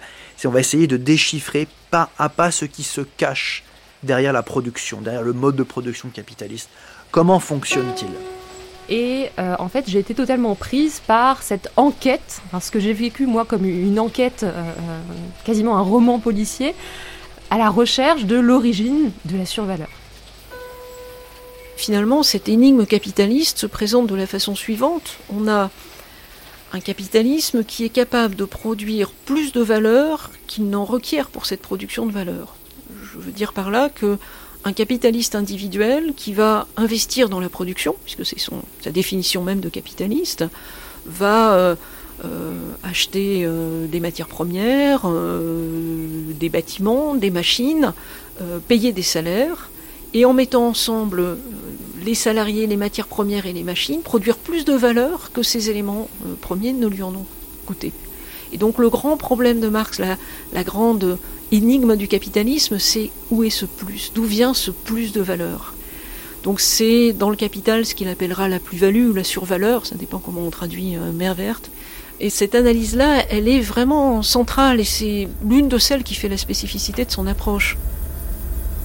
Jusqu'à lui et souvent après lui, on a utilisé l'apparence des choses comme la réalité. Et on a considéré que le marché, les échanges étaient l'essentiel de l'économie. Lui, il en vient inverser ça et à penser que l'essentiel est dans la production. Jacques Attali. Et que la production n'est pas, ne pourrait pas être vue par la nature de ce qui est produit, mais par la nature de celui qui produit. Et que euh, la vraie valeur n'est pas dans l'objet produit, mais dans la, la richesse qui a mis celui qui l'a produit. Et c'est là où il est révolutionnaire, parce qu'il dit, dans, sous la réalité apparente, il y a une autre réalité qui est la réalité du travail, dans laquelle il y a une extorsion de la plus-value, et c'est ça qu'il faut mettre en lumière. Les masques dont se couvrent les personnages de notre drame ne sont pas autre chose que la personnification des rapports économiques. Nous allons donc quitter la place bruyante où tout se passe à la surface pour les accompagner dans l'antre secret de la production au seuil duquel on peut lire No admittance except on business. Là, le grand secret de la survaleur, de la plus-value, va enfin se dévoiler. Je voyais émerger des personnages assez romanesques, la marchandise, le capitaliste, le travailleur. En fait, j'ai été époustouflée par la, mise en scène de tous les développements théoriques de Marx et euh, pour comprendre vraiment d'où vient cette valeur en plus qui est continuellement produite par le capitalisme, dans le capitalisme, il faut rentrer dans, l'antre de la production, c'est-à-dire euh, dans le processus de production, là où il y a du, travail à l'œuvre, du travail vivant, des gens qui travaillent. C'est le fond de l'affaire, c'est le nerf de la guerre par quels euh, moyens, procédés, subterfuges, le capitaliste réussit-il à prélever euh, une fraction toujours extrêmement significative de la richesse créée par les travailleurs? Ce qu'on appelle le profit, ça n'est jamais rien d'autre que du surtravail non rémunéré extorqué aux producteurs. C'est ainsi, c'est la loi immanente à ce mode de production. Quand on, touche un salaire, bon, on, suppose que c'est pour le travail. Non, c'est pour la force de travail. Et toute, la, différence et la difficulté résident là. Et la grande nouveauté du capitalisme, c'est d'avoir considéré le travail humain comme marchandise. Marx insiste sur le comme. Ça s'échange comme une marchandise. C'est-à-dire qu'à travers le salariat, nous vendons non pas notre travail, dit Marx, mais pour être précis, notre force de travail pour un temps donné. Et cette force de travail, mise en contact avec des matières premières, avec des machines, produit ce surplus qui est en fait euh, ce petit miracle, hein, euh, à chaque fois que l'on travaille, ce petit miracle est dû au fait que la force de travail produit plus de richesse qu'elle n'en coûte. Vous prenez une formule comme le coût du travail, extraordinaire, le coût du travail. Lucien Sèvres. Pour le capital, c'est un coût. Dans sa comptabilité, c'est un coût. Oui, absolument. C'est un langage qui est une mystification économique phénoménale. Le travail, c'est ce qui crée la richesse. Et ça serait un coût. Non, mais vous rigolez, c'est le contraire d'un coût. Le travail, c'est ce qui crée la richesse. Autrement dit, on veut nous placer entièrement du côté du capital. on veut que nous pensions toutes les choses comme le pense le capital, comme la clé d'intelligence des phénomènes économiques. C'est sa force, absolument, c'est sa force, bien entendu. Dans son enquête policière sur la, création du profit, Marx envisage plusieurs hypothèses, et notamment celle d'un vol systématique, c'est-à-dire euh, on ferait du profit parce qu'on gruge. Évidemment, il montre que ça peut exister dans, certaines circonstances, mais, que ça peut pas fonctionner comme principe général, global, euh, systématique. Michel Husson. Et donc, le, le mystère s'épaissit. Tout paraît être un échange égal, sans tricherie tout se passe d'une manière qui paraît juste, peut-être aussi dans la conscience même que s'en font les propriétaires des moyens de production, les capitalistes, c'est-à-dire qu'ils n'ont absolument pas le sentiment de faire quelque chose qui soit de, l'ordre de l'extorsion de la plus-value. Ils pensent qu'ils achètent à des prix qui sont normaux et qu'ils payent des salaires qui sont normaux et qu'ils vendent à des prix qui sont normaux puisqu'ils sont acceptés sur le marché. Et donc, à partir du moment où tout se fait un, tarif légal, on peut dire qu'il y a un mécanisme de dépossession sans vol, mais dont tout le travail de Marx consiste à le faire sortir derrière l'apparence des choses l'existence de rapports sociaux fondamentaux. Il me semble que c'est la bonne méthode d'utiliser Marx, c'est-à-dire euh, c'est le déclic qui vous dit mais pourquoi il faut se poser cette question? D'une certaine manière, c'est une autre, une version moderne du, roman policier sur la source du profit. Et ce plus, cette plus-value qui est appropriée par le capitaliste en vertu du contrat de travail, donc Marx dit c'est pas un vol, c'est le droit bourgeois lui-même qui est scandaleux de ce point de vue-là, mais c'est pas un vol selon les critères du droit bourgeois. Ce plus, c'est cette valeur supplémentaire qui vient s'accumuler sous forme de capital. Et cette valeur, elle est le produit du travail au départ. Il n'y a rien d'autre que le travail pour produire cette valeur, et donc le capital, c'est du travail. C'est du travail gélifié, dit Marx, figé, euh, cristallisé.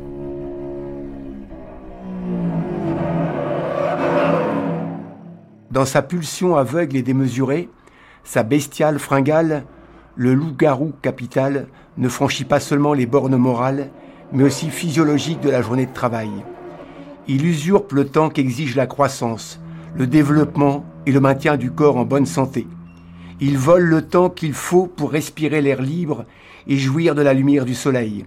Il grignote sur le temps des repas et l'incorpore si possible au procès de production, si bien que le travailleur, simple moyen de production, se voit fournir sa nourriture comme on alimente en charbon la machine à vapeur.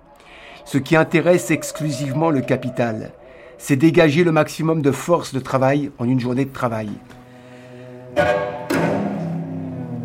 On ne peut pas décrire plus clairement le fonctionnement du rapport au temps que prescrit le capital sur la vie des gens.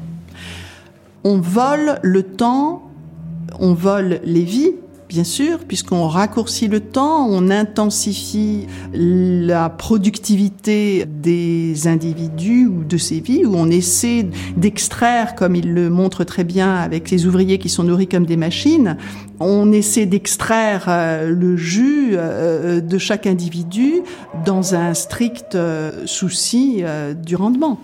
Le vol principal, c'est le temps.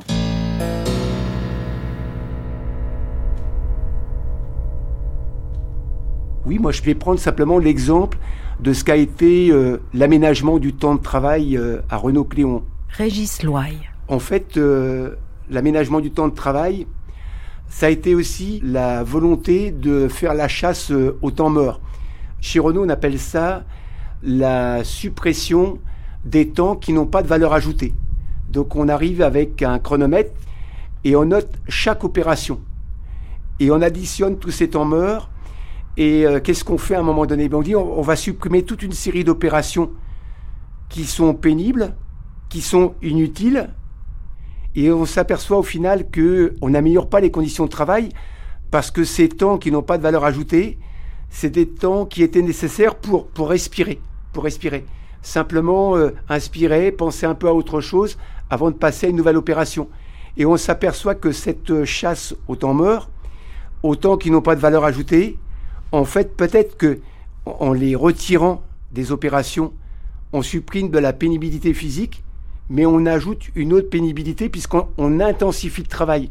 Et c'est vrai que lorsqu'on lit euh, ce texte de Marx euh, dans le Capital, la journée de travail, mais on s'aperçoit qu'on est euh, ramené à des conditions de travail qui existaient effectivement au 19e ou au 18e siècle. La journée de travail, c'est 16 heures sous la révolution industrielle. On fait trimer des gosses de 6 ans dans des caves toujours humides parce qu'ils sont commis à la surveillance des métiers à tisser et qu'il faut que l'air soit surchargé d'humidité pour éviter que le fil de coton ne, casse et qu'il ne faille aller le, renouer au milieu des, broches qui, tournent à, des vitesses prodigieuses. On a pris l'habitude de calculer le temps en heures et en minutes. Dans l'industrie, c'est plus suffisant la minute parce que la minute, c'est 60 secondes. Et euh, lorsqu'il faut euh, découper le travail, en fait, euh, on s'est aperçu que ça serait mieux de diviser la minute en centièmes. Parce qu'il y a 100 parties pendant lesquelles on va pouvoir distribuer des tâches. Alors que si on divise le temps, la minute en secondes, il n'y a que 60 parties. Donc, travail à la chaîne, une minute, c'est pas 60 secondes, c'est 100 centièmes. Oui, Marx a raison lorsqu'il parle du vol du temps. Moi, j'ai un autre exemple qui n'est pas celui de Marx, du Capital, qui est euh, Chaplin et les temps modernes. Lorsqu'on voit cette affiche de Chaplin qui monte sur les engrenages d'une machine parce qu'il essaie de suivre euh, les opérations qu'il a à faire dans sa découpe, dans le travail à la chaîne, un siècle plus tard, ou même davantage, en fait, les conditions de travail sont rigoureusement celles que décrivait Chaplin. Et ce qui apparaissait comme une caricature n'est pas une caricature, ce qui est la caricature, c'est la façon dont le capitalisme fait travailler les salariés.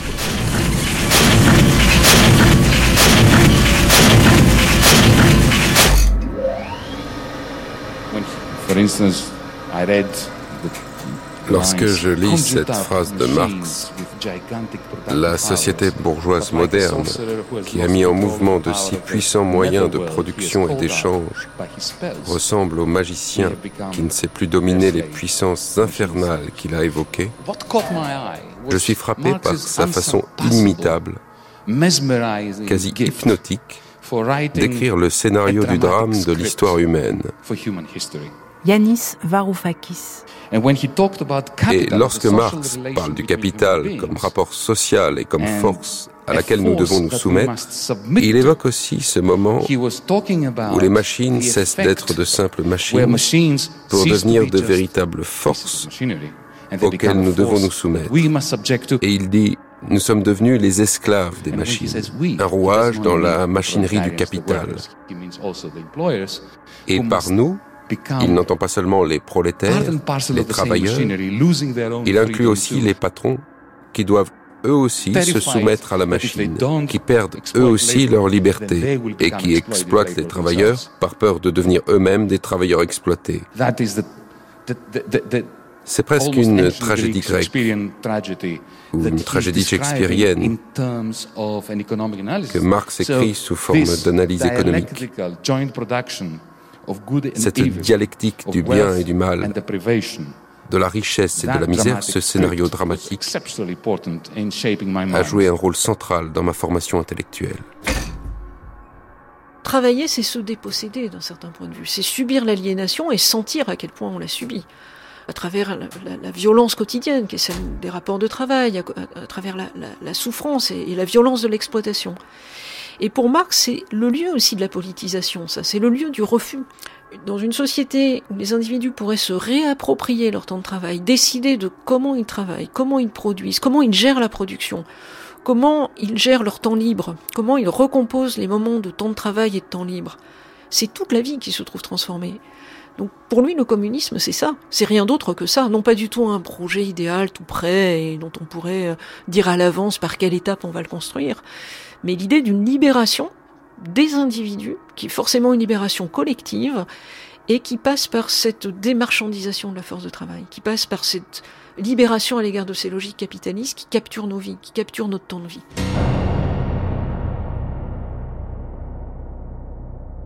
Dear Frederick, Londres, juin 1863.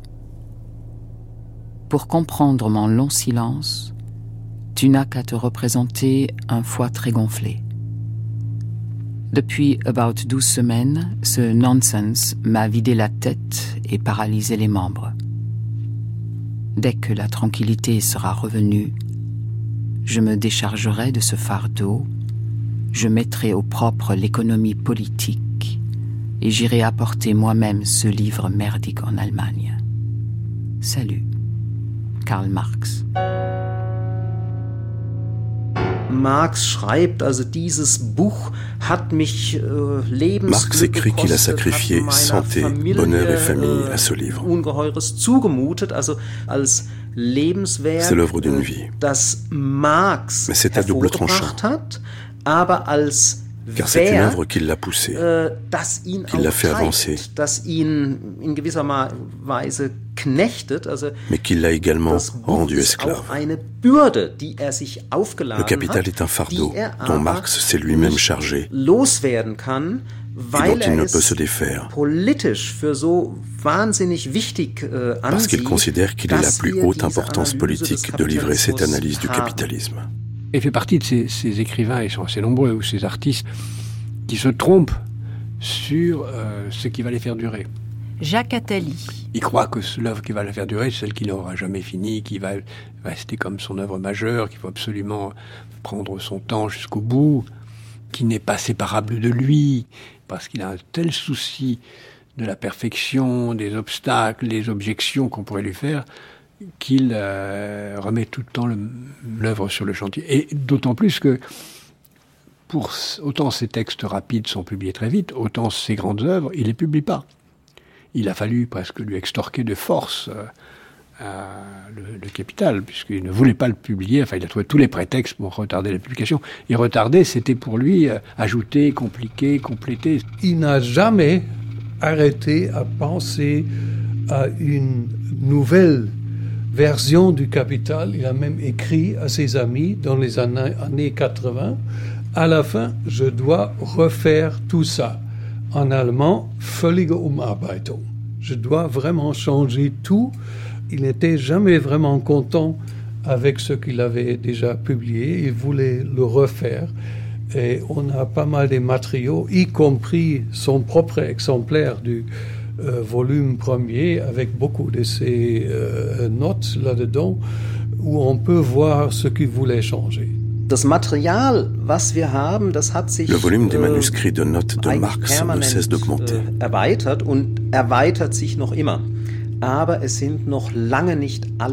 Il va falloir encore attendre longtemps. Er avant que leur intégralité ne soit publiée. Er La prise de notes chez Marx était en quelque sorte sa façon d'apprendre, de s'approprier les choses. Il prenait des notes sur ses propres notes.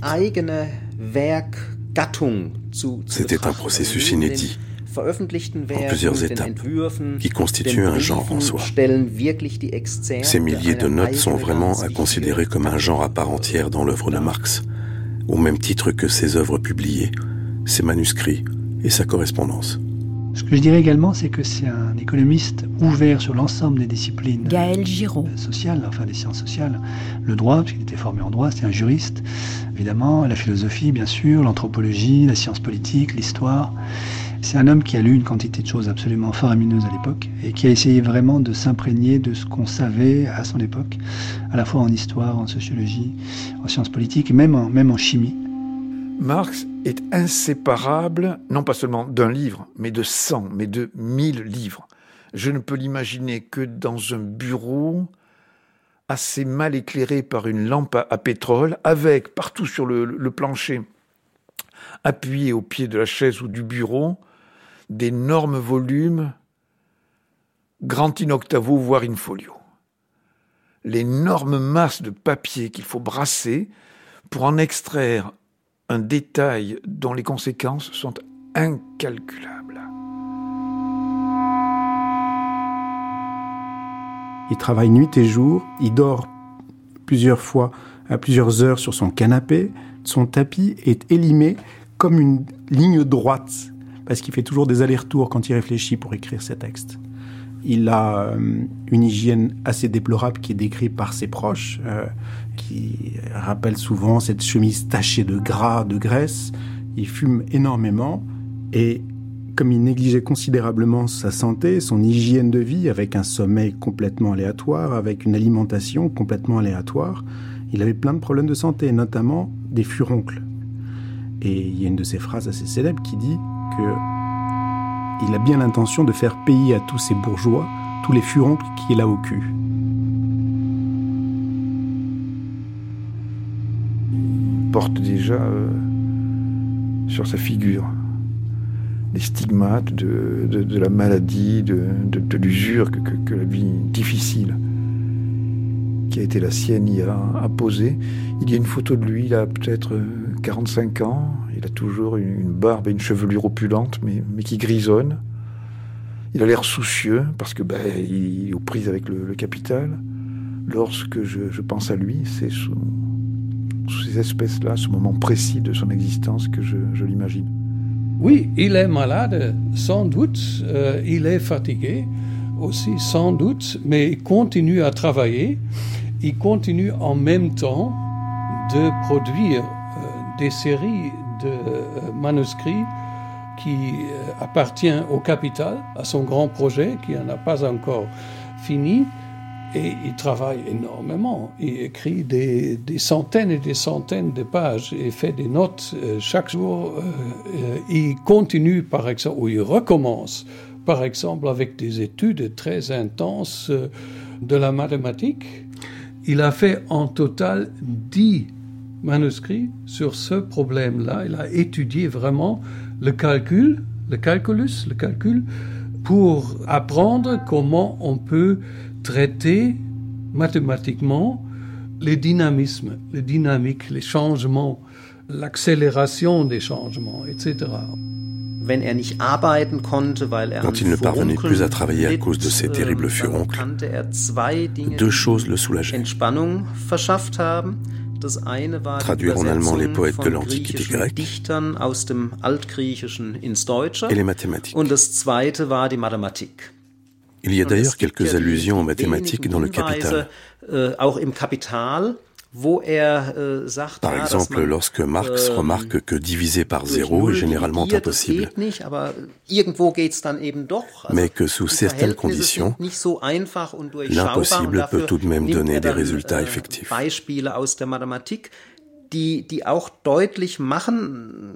C'est-à-dire qu'il n'est pas aussi simple que ça de dire d'une chose qu'elle est äh, impossible. Et cela ähm, montre bien que Marx s'est vraiment intéressé de très près à certaines questions mathématiques. Je dirais donc que les äh, mathématiques lui ont été extrêmement utiles äh, au sens où elles ont nourri son questionnement philosophique. Marx était pionnier en beaucoup de respects. Michael Kretke. Alors il y avait d'autres économistes euh, du même temps qui ont essayé de faire une chose semblable. Et Marx certainement voulait présenter sa critique de l'économie politique. Il pensait qu'il euh, est nécessaire d'établir euh, la nouvelle science et la nouvelle critique de l'économie, euh, l'économie politique en une manière stricte, scientifiquement stricte. Euh, mais c'est pas seulement la mathématique là-dedans. Euh, le capital est déjà plein d'histoires. Euh, le capital a tout ce que manque aujourd'hui en économie. Hein. Euh, c'est plein d'histoires, c'est plein de sociétés. Hein. Et ça, c'est la force de la critique de l'économie de Marx, de combiner tout ça dans un seul approche. Si l'on considère l'œuvre de Marx dans son ensemble, pas seulement le capital, mais les 40 années de son activité scientifique et politique, on constate que cette œuvre prend la forme d'une longue série de projets inachevés. Er Marx a un projet formidable en tête. Il se lance et il abandonne. Ähm, il entame un autre projet qu'il interrompt à nouveau pour le reprendre un peu plus tard. Äh, C'est comme ça depuis sa thèse d'étudiant. Et ça se poursuit jusqu'au capital. Avec du recul, on observe quand même une certaine évolution. Marx progresse dans ses connaissances. Er Il aiguise ses outils théoriques. Er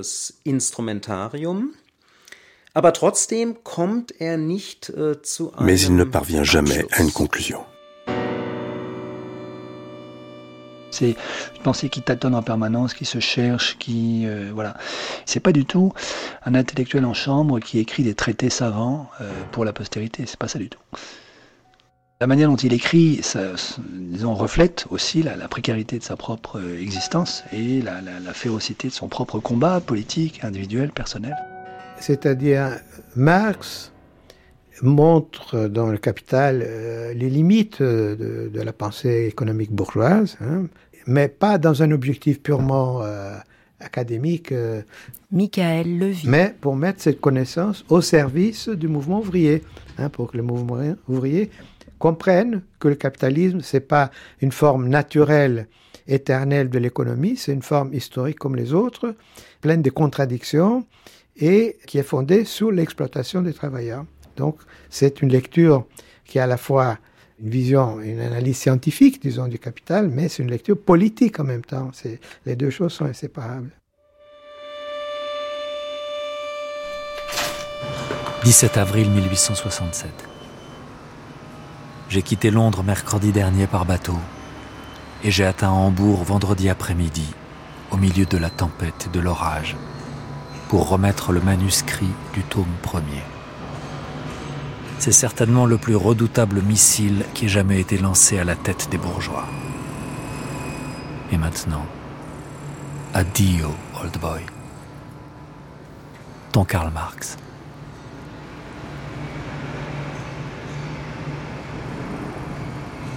Ich beginne äh, die Biografie mit der Schilderung der Überfahrt von London nach. Äh, Dans les premières pages de la biographie que j'ai consacrée à Marx, je commence par décrire son voyage de Londres à Hambourg. Um, äh, en 1867 lorsqu'il apporte le volume 1 du Capital à son éditeur. Äh, Il y a toutes sortes d'anecdotes à propos de ce voyage dans la correspondance de äh, Marx. Elle révèle l'importance cruciale que Marx accordait au Capital, son œuvre majeure. Ähm, Une importance scientifique,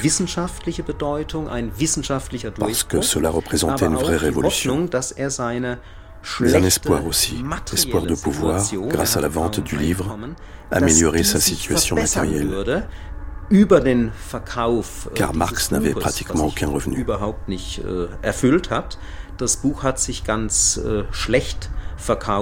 Cet espoir a été déçu. Le livre s'est très mal vendu. Il a fallu 4 ans pour écouler les 1000 exemplaires du premier tirage. Quand il est sorti, personne s'en est rendu compte. Marx était extrêmement content qu'il y ait un, bon article en, Russie, etc. Enfin, on ne peut pas dire que le Capital ait une grande presse. ce sont des monuments de la pensée qui ont joué un rôle historique énorme.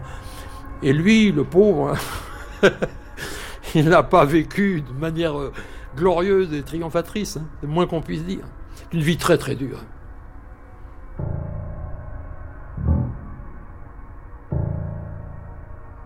J'ai été nommé dans une petite gare en 3-8, en, roulement alterné, où la nuit, euh, il s'agissait de, cantonner, c'est-à-dire d'éviter que cinq trains se rattrapent.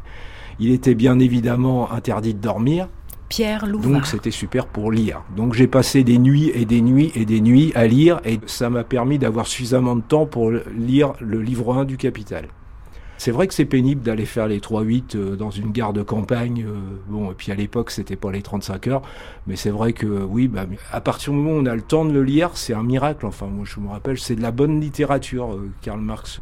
Et, ça alimente la révolte, enfin. Il y avait cette notion de transmettre le savoir aux ouvriers, qu'ils aient la science de leur malheur. Il y a deux sortes de livres. Il y a les bons et puis les autres. Et alors, euh, ce qui fait la, vertu des, des bons, c'est que après qu'on les a lus, le monde n'est plus le même. Le monde réside en partie dans l'idée que je m'en fais. Si cette idée change, le monde a changé.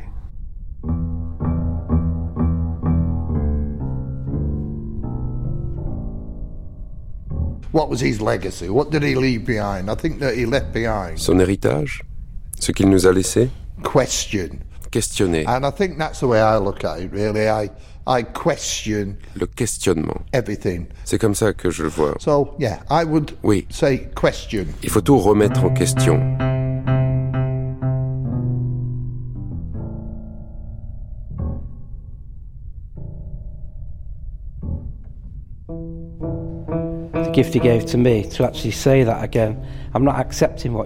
Oui, son héritage, c'est ça, c'est pouvoir dire, je remets les choses en question. Je veux comprendre comment elles fonctionnent. Je veux analyser, je veux voir, je veux comprendre pourquoi. C'est toujours la même question. Pourquoi?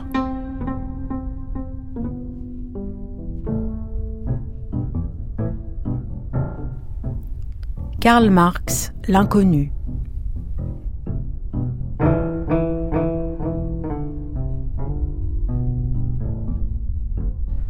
It's a song from the miners' strike, just a bit of a chorus. They spoke about statistics, about the price of coal. The cost is our communities dying on the dole. We are women, we are strong, we are fighting for our rights, side by side with our men who work the nation's minds, united by the past, united by the struggle, and it's here we go, here we go, to the women of the working class. Well, what a great one to finish. Brought tears to my eyes, that, Paul. it does, doesn't it? It does. I love that song. Yeah. Avec les économistes Jacques Attali Gaël Giraud, Michel Husson, Michael Kretke et Yanis Varoufakis. Les écrivains Pierre Bergogneau, Manfred Fluge et Sébastien Spitzer. L'essayiste Anne Longuet-Marx. Les ouvriers et syndicalistes John Catterall, Paul Kelly, Régis Loy et Pierre Louvard le chercheur Michael Sanders, les philosophes Alix Bouffard, Michael Heinrich, Isabelle Garot, Michael Levy, Jean Quétier et Lucien Sève. L'historienne Rachel Holmes, les historiens Fabrice Ben-Simon, Jean Numa Ducange, Jürgen Herres, Tristram Hunt, Eberhard Illner et Gareth Stedman-Jones.